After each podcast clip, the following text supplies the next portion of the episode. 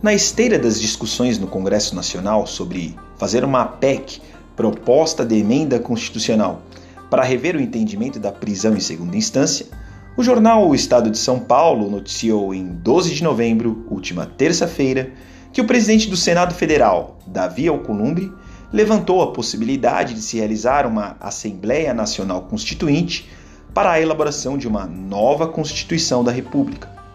Mas será que é fácil fazer uma nova Constituição? Como se iniciaria esse processo de elaboração? Quem seriam os parlamentares constituintes? Será que existe ambiente constitucional hoje para a criação de uma nova Constituição? Bom, então eu aproveito a oportunidade para fazer uma rápida contextualização histórica e recordar alguns dilemas enfrentados pelo grupo de parlamentares responsáveis por elaborar o texto de nossa atual Constituição lá em 1987, que diga-se de passagem, eu era só um nenezinho chupando chupeta. Era 1 de fevereiro de 1987, quando foi instalada a chamada Assembleia Nacional Constituinte com a finalidade de elaborar uma nova Constituição democrática após anos de ditadura militar. No entanto, existia no ar um clima de muita desconfiança.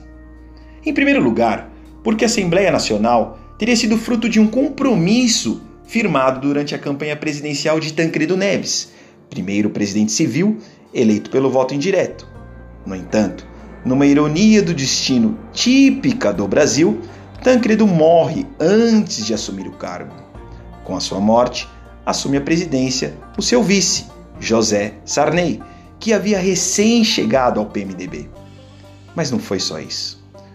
O grande problema é que antes de ser vice da chapa de Tancredo no PMDB, Sarney chegou a ser presidente da chapa do outro lado, qual seja a Arena, Aliança Renovadora Nacional, partido político que dava sustentação ao governo militar.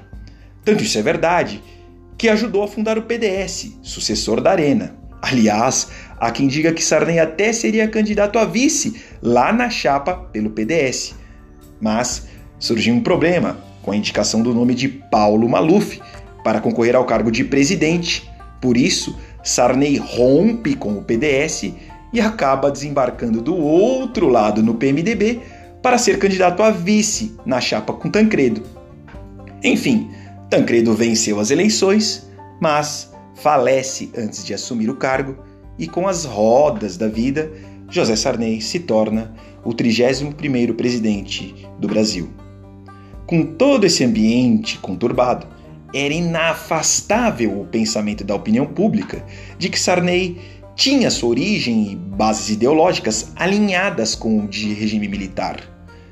Portanto, tudo isso conspirava para um clima de muita desconfiança no processo da Assembleia Nacional Constituinte. Outro problema que tumultuava o ambiente político era o fato de não terem sido convocadas eleições diretas para eleger os parlamentares que comporiam a Assembleia Nacional Constituinte. Na verdade, se aproveitou os parlamentares que já compunham o Congresso Nacional para também conferir a eles os poderes soberanos de uma Assembleia Nacional Constituinte. Por isso, havia um certo desprestígio por entender que a nossa Assembleia Constituinte era meio mambembe, não seria legítima, pura. Enfim, logo no início dos trabalhos da Assembleia Nacional Constituinte, constatou-se também um demasiado espírito libertário para não chamar de confusão.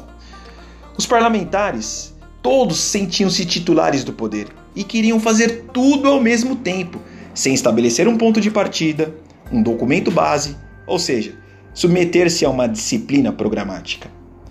O presidente José Sarney, que, diga-se de passagem, era totalmente contrário à existência da Assembleia Nacional Constituinte, chegou a constituir um grupo para a elaboração de um anteprojeto da Constituição chamado Comissão Afonso Arinos, com a finalidade, como já disse, de entregar uma Constituição praticamente pronta, só para aprovação do Congresso Nacional. Essa comissão de notáveis era composta por diversas personalidades, dentre elas o empresário Antônio Hermílio de Moraes, o sociólogo Gilberto Freire, o escritor Jorge Amado e os juristas Miguel Reale e Sepúlveda Pertence. No entanto, houve uma forte rejeição dos parlamentares constituintes à adoção dos trabalhos produzidos por aquela comissão e até mesmo o início de uma faísca de crise institucional. Trocando em miúdos, ninguém queria abrir mão de dar as cartas no baralho. Tanto isso é verdade que o habilidoso presidente José Sarney, sentindo essa temperatura política, nem enviou o anteprojeto elaborado pela comissão Afonsorinos ao Congresso Nacional, por temer que tal gesto representasse uma indevida intromissão do Poder Executivo na tarefa extraordinária conferida à Assembleia Nacional Constituinte. Em suma, a elaboração do texto da nossa Constituição teve que se iniciar literalmente do zero, no ambiente político agitado e nada organizado.